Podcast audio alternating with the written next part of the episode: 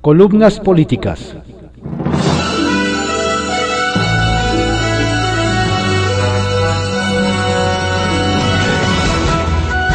Continuamos con la audiosíntesis informativa de Adrián Ojeda Román, correspondiente a hoy jueves 8 de julio de 2021. Vamos a dar lectura a algunas columnas políticas que se publican en portales informativos y periódicos de circulación nacional. Digamos la verdad, por Norma Meraz, que se publica en el portal Políticos al Desnudo. El gobierno que gobierne. La inseguridad el desabasto de medicamentos en el sector privado y en el público, el crimen organizado, la pandemia aunada a la desaparición de personas y las masacres, son una realidad que no se quiere ver. Es imposible que los medios de comunicación no den cuenta de lo que ocurre en el país, pero eso molesta sobremanera al presidente Andrés Manuel López Obrador.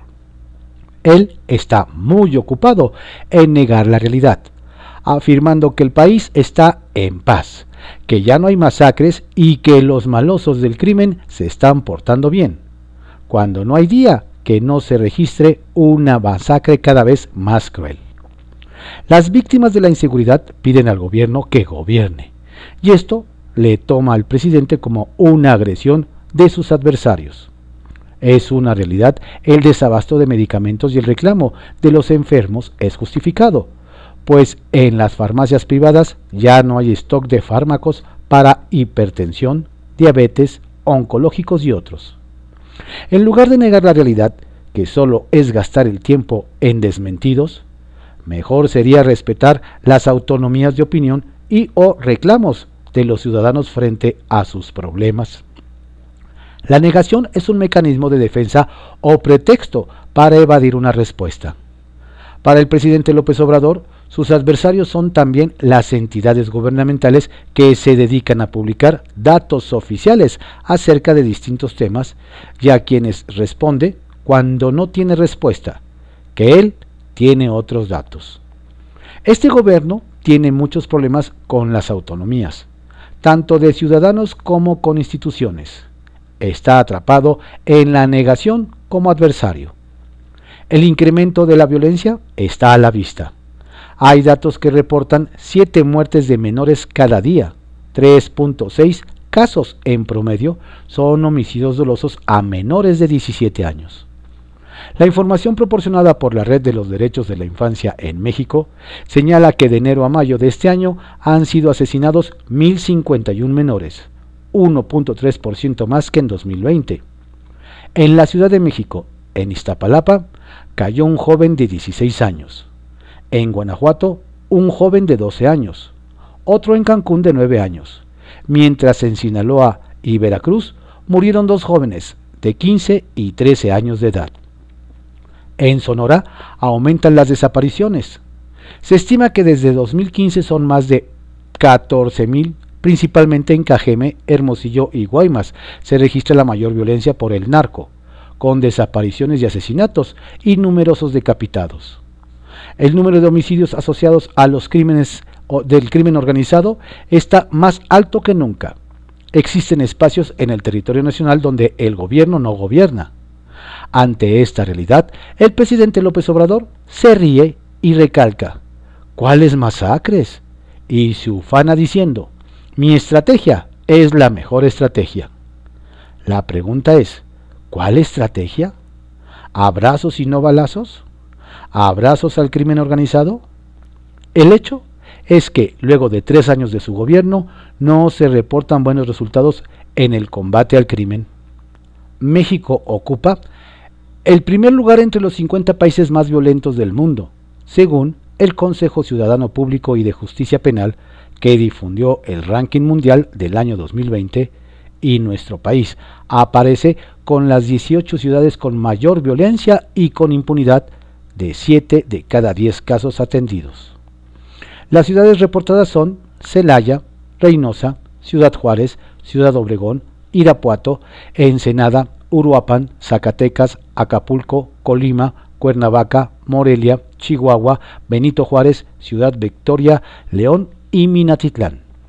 En cuanto al número de feminicidios, este año llega a 423. En otro orden de cosas, el señor presidente adelantó que la Suprema Corte de Justicia de la Nación debería de cambiar de nombre. ¿Hasta dónde querrá llegar el presidente? Acaba de anunciar que el precio del gas tendrá un tope cuando lo importamos y se rige por el mercado internacional y este ha subido. Además, dijo que creará una empresa distribuidora de gas y hasta la bautizó como Gas Bienestar. Pero si no se cuentan con las instalaciones adecuadas, esta es una ocurrencia más. Ahora bien, si la proyección de una inflación del 6% para este año, el próximo año subirá la luz en un 5% y habrá más apagones, ya que no hay mayor inversión y menos transmisión. La inversión extranjera está a nivel del año 2011. Se han perdido 10 años en este renglón. El sector eléctrico requiere para su, funcionamiento 100 mil millones de dólares y solo cuenta con 10 mil millones. Además de la pérdida que tuvo de 25 mil millones de pesos por no haber comprado coberturas. En el sector de energía también hay noticias. La secretaria de Energía, Rocío Nale, otorgó recientemente a Pemex el control operativo de un yacimiento descubierto por la empresa estadounidense Talos Energy en el 2017, enmarcada en la reforma energética promovida por el gobierno de Enrique Peña Nieto. Esta reforma permite la colaboración de empresas privadas con Pemex. La figura llamada Formuts permite repartir riesgos e inversiones en exploración y extracción de crudo. El campo descubierto por Talos Energy, de nombre Sama, es un campo muy rico en el mar a 70 kilómetros de dos bocas y se estima que produzca 100.000 barriles de crudo diarios. La empresa Talos realizó una perforación para explorarlo y puede demostrar que cuenta con más de 50% del yacimiento, mientras que Pemex no hizo lo mismo, ya que no cuenta con la capacidad técnica para perforar a esa profundidad. Desplazar el control operativo del campo Sama es una medida unilateral de la Secretaría de Energía, que se traduce en expropiación, cuando Talos ya había invertido 165 millones de dólares más 35 millones y ahora estaba por inyectar 130 millones de dólares más. Este hecho por parte del gobierno mexicano constituye una violación al acuerdo del TEMEC y se convierte en un caso que se llevará a tribunales internacionales. Al mismo tiempo, marca una mala señal para los potenciales inversionistas extranjeros. Esta larga enumeración de problemas que aquejan al país confirma la realidad que vivimos y que el presidente Andrés Manuel López Obrador se niega a aceptar. ¿Por qué negar lo que a la vista está? Y que por el bien de México, el gobierno gobierne digamos la verdad. Jaque Mate, por Sergio Sarmiento, que se publica en el periódico Reforma. Contra la inversión. El gobierno de la República está en una cruzada, pero no para combatir la pobreza, sino para generar obstáculos burocráticos a la inversión y destruir empleos. La lista de medidas negativas se sigue acumulando. Son tantas que a veces escapan al escrutinio público. El gobierno, por ejemplo, empezó a emitir el año pasado una serie de modificaciones a las reglas generales de comercio exterior para 2020. Ya estamos a mediados de 2021, pero sigue emitiendo nuevas reglas para 2020. Este pasado 11 de junio se publicó en el Diario Oficial de la Federación la séptima resolución de modificaciones a las reglas generales de comercio exterior para 2020 como las seis resoluciones anteriores están también busca cerrar puertas a las actividades productivas, señala, las personas morales interesadas en obtener la autorización para la entrada o salida de mercancías del territorio nacional por lugar distinto autorizado o en su caso la prórroga de la misma, podrán solicitar autorización de conformidad con la ficha de trámite 49 diagonal LA del anexo 1-A pero siempre hay un pero restrictivo. Únicamente se podrá otorgar la citada autorización o en su caso prórroga a las empresas productivas del Estado, sus organismos subsidiarios y empresas productivas subsidiarias. La medida es abiertamente injusta. Prohíbe la exportación e importación de productos en lugares distintos a las aduanas oficiales, pero solo para las empresas privadas, ya que las del gobierno quedan exentas. La medida no promueve la rectoría del Estado que el régimen dice querer recuperar, sino que simplemente crea un oneroso requisito burocrático adicional para las empresas privadas. Al exentar a las gubernamentales, les da a estas una ventaja indebida. Es una práctica monopólica de esas que prohíbe el artículo 28 de la Constitución. Los principales objetivos de estas nuevas restricciones son los hidrocarburos, los petrolíferos y los combustibles, en los que el gobierno quiere reimplantar un monopolio estatal, pero también algunas drogas, los químicos esenciales y los minerales, cuando se trata de la salida de mercancías del territorio nacional. En los últimos años se han hecho inversiones importantes en instalaciones de exportación e importación, así como de almacenamiento para estos productos. Pero una vez más, el gobierno cambia las reglas de manera retroactiva. Para una empresa exportadora de productos pétreos, por ejemplo, esta medida significará aumentar un paso más a su ya complejo proceso de exportación con un incremento significativo en sus costos, que quizá lleve a la pérdida de mercados y de empleos.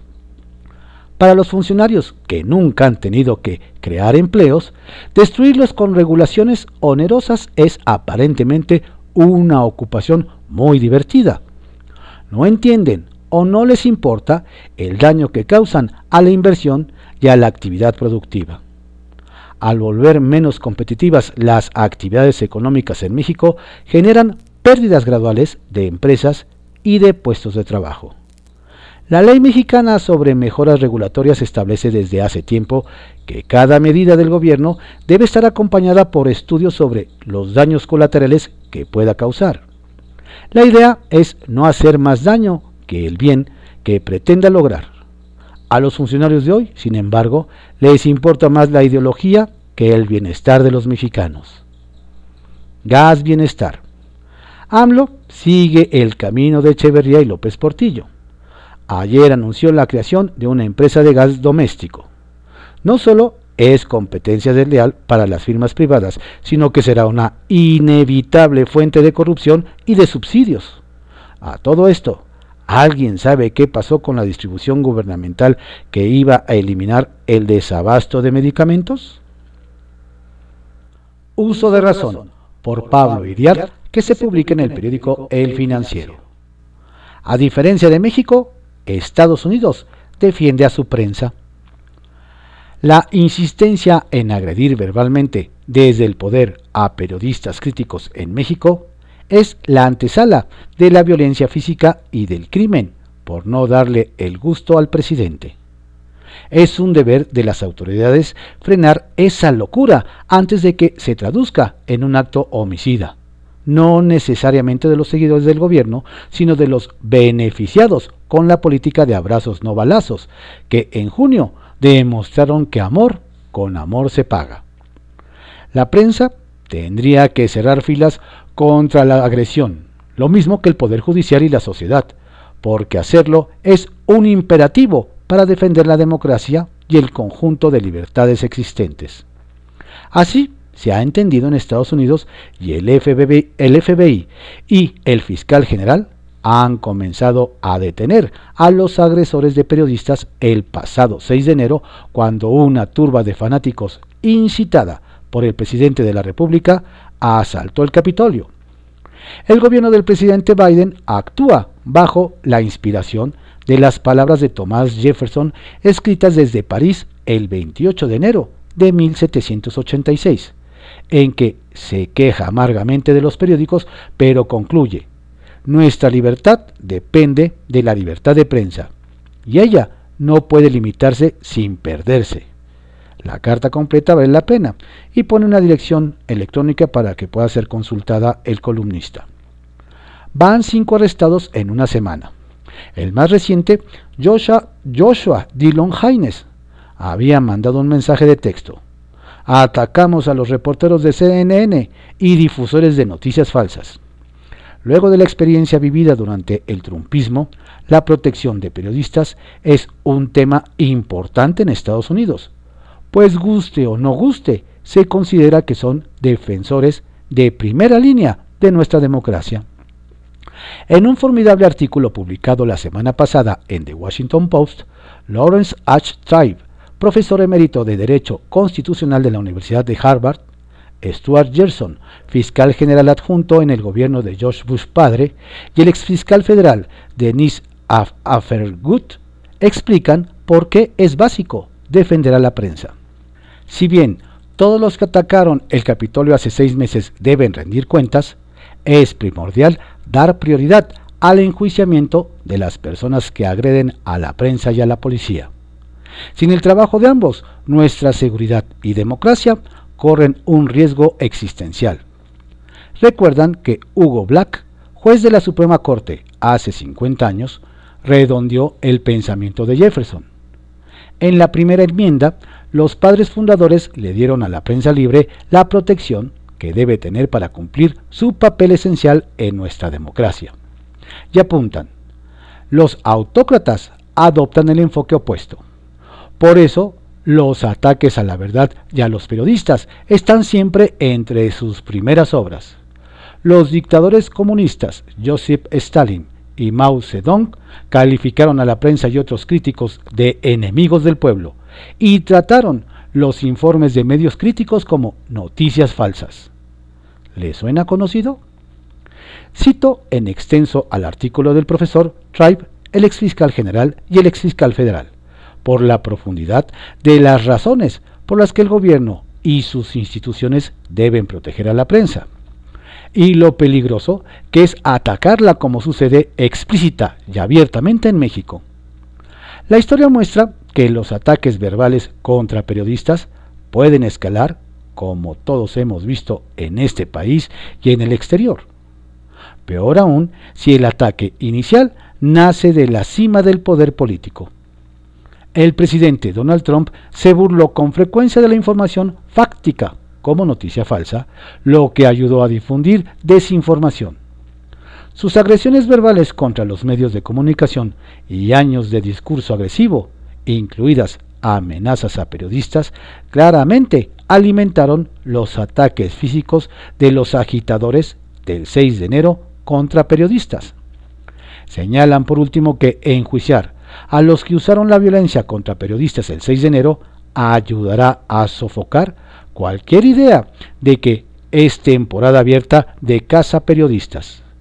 Los extremistas, que de otro modo podrían considerar la posibilidad de agresiones físicas contra periodistas, verán que deben pensarlo dos veces.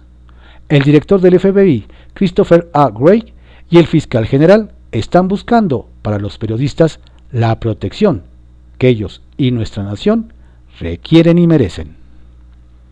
Arsenal, por Francisco Garfias, que se publica en el periódico Excelsior.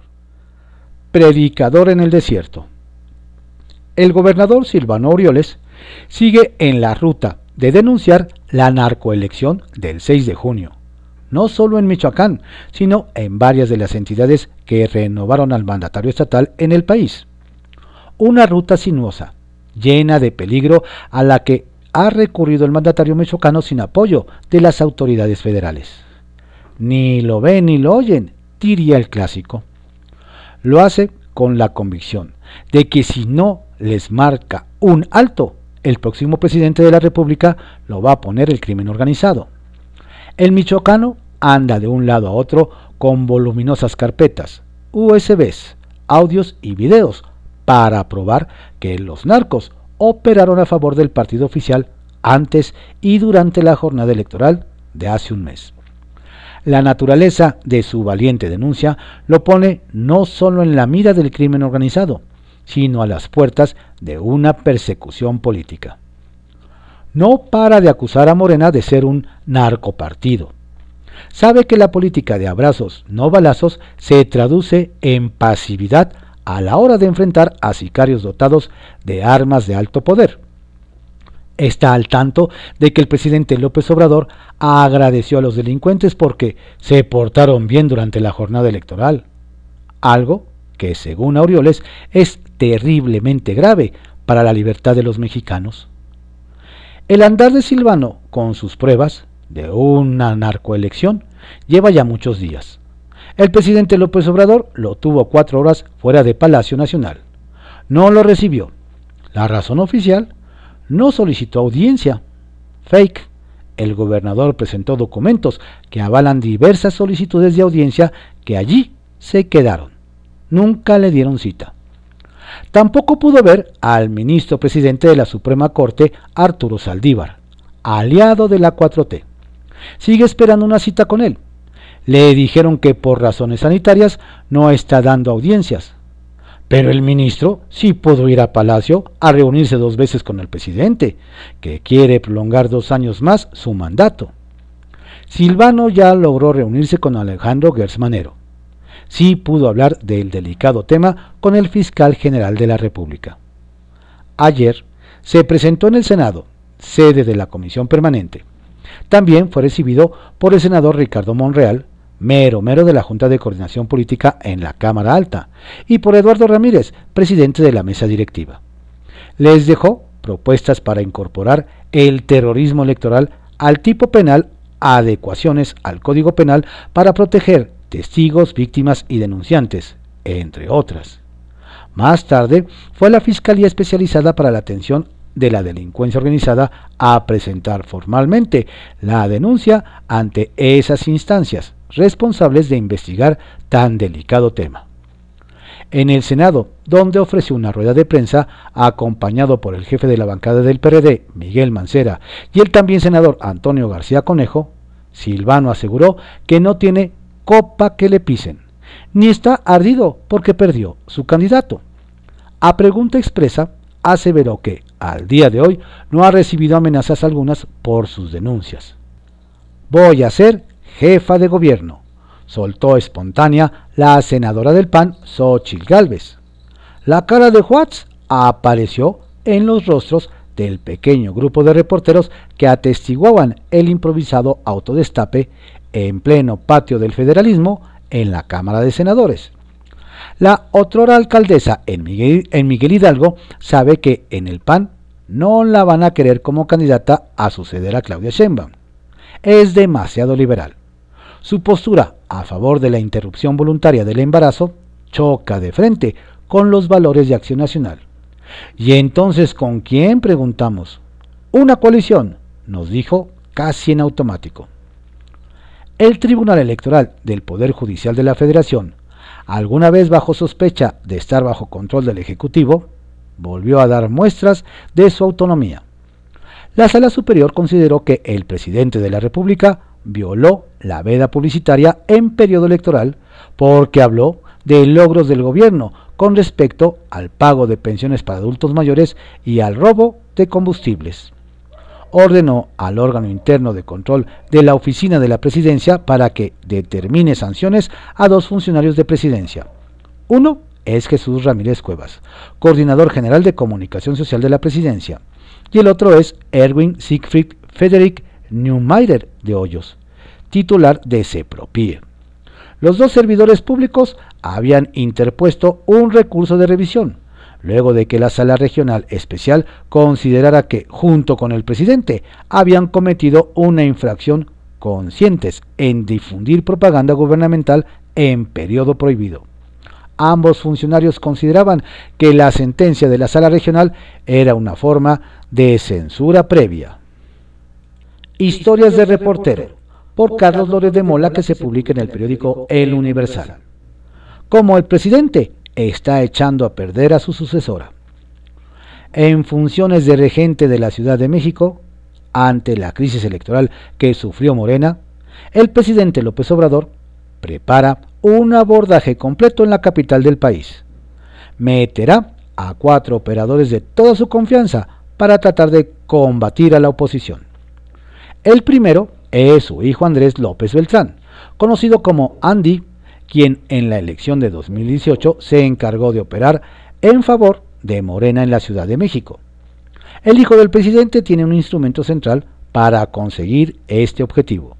Carlos Torres, el nuevo jefe de los superdelegados y de los servidores de la nación en su gente.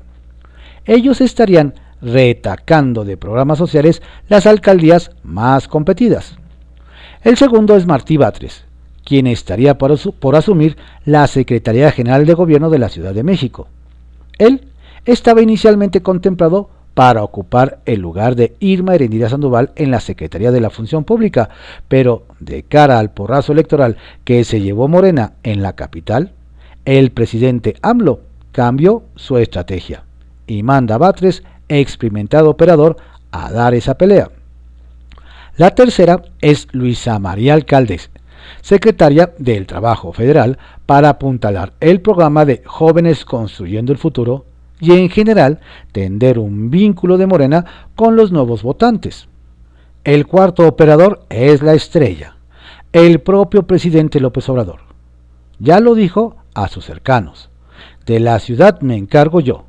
Su intención es doble. Recuperar la ciudad en favor de Morena y lograr que su consentida Claudio Sheinbaum sea su sucesora. Está dando a la jefa de gobierno trato de hija sobreprotegida. Le está haciendo todo el trabajo, el político y el de gobierno. Y eso de la sobreprotección siempre termina mal. El primer mandatario ya dejó claro que ella es su candidata al 2024. Cualquier político de medio pelo consideraría un grave error exhibir su carta con tanta anticipación. Lo único que ha conseguido es, en el momento de mayor debilidad de la jefa de gobierno por la tragedia de la línea 12 y el resultado electoral, ponerla en la mira de todos los que quieren la presidencia en tres años. Está claro quién es la rival a vencer y quién a quién hay que atacar. Sin embargo, si algo nos ha dejado clarísimo este presidente es que no toma las decisiones políticas obvias. El presidente López Obrador nos tiene acostumbrados a sus desplantes de poder, a demostrar que es tan fuerte que le alcanza para hacer su voluntad. Y más, ¿no quieren que un violador sea gobernador? Félix, va me lo bajan de la boleta. Va su hija. Esto es igual. ¿Qué está pensando el presidente? ¿Ataquen todos a Claudia? ¿Me alcanza para ponerla de candidata y más? Porque en el fondo yo voy a ser el candidato. Peligroso juego, el de la soberbia. Sacia morbos. Hay escasez mundial de gas. El precio del gas está alto por esto. El presidente considera que él lo puede resolver metiendo a Pemex en esto y creando gas bienestar. Tenemos escasez de medicamentos contra el cáncer. ¿Por qué no se anima el presidente a crear una empresa distribuidora de medicamentos del bienestar y listo? Ah, ya lo hizo desde hace un año. Birmex se llama. Y seguimos sin medicamentos. En privado, por Joaquín López Dóriga, que se publica en el periódico Milenio. El patíbulo de la mañanera. La semana pasada en mi cuenta de Twitter subí un video en el que se ve al convoy presidencial entrando en Markelia, estado de Guerrero, que decía, en riesgo, el presidente López Obrador pasa junto a un hombre armado como si nada, como lo documenta el video que adjunté. Tras esto, el vocero presidencial Jesús Ramírez subió otro en el que celebraba inauguramos la sección quién es quién en las mentiras.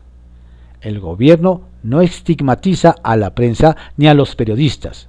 Se llama la atención de las noticias falsas, la desinformación y las calumnias. A lo que respondí. Dime Jesús Ramírez, ¿en qué parte del tweet mentí al decir el presidente López Obrador pasa frente a un hombre armado? ¿Me dices dónde está la mentira? Es mi derecho de réplica. Espero la respuesta. Obvio, él no contestó. Lo hizo ayer su vocera, que lo es del presidente, diciendo que la mía es una pregunta que aparenta inocencia, pero abona en la conversación sobre el narco, los sicarios y el presidente, lo que es mentira.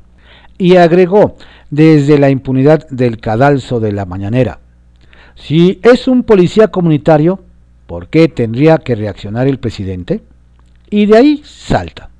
O el señor López Doriga tuitea sin saber lo que difunde o lo hace de mala fe al ignorar que es un policía comunitario de Guerrero?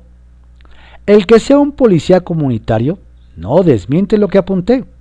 El presidente López Obrador pasa junto a un hombre armado como si nada, lo que su vocera no pudo desmentir en su hueca retórica y se fue al falso recurso de que nosotros, usa la primera, la primera del plural, consideramos que es un tuit engañoso y estamos aclarando el punto, lo que es otra mentira.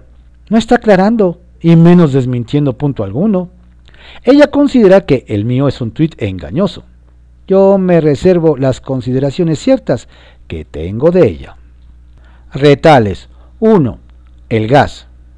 Le había comentado del disparo en los precios internacionales del gas de 1.60 a 3.12 el galón y del anuncio del presidente López Obrador de fijarle un precio tope.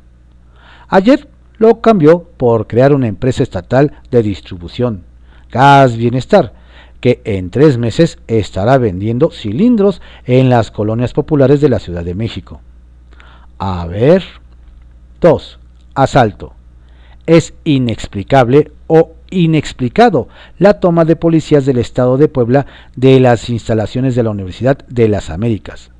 Su rector Luis Ernesto Derbez me dijo que desconocen a los autores del golpe y que es la única universidad asaltada por el gobierno desde Ciudad Universitaria en septiembre de 1968.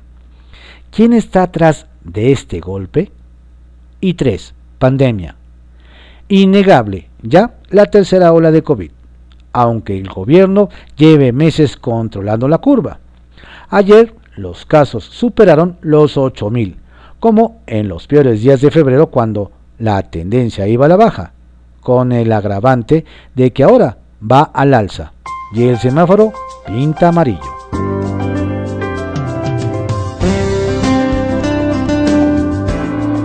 Estos fueron algunos trascendidos que se publican en periódicos de circulación nacional en la audiosíntesis informativa de Adrián Ojeda Román, correspondiente a hoy jueves 8 de julio de 2021.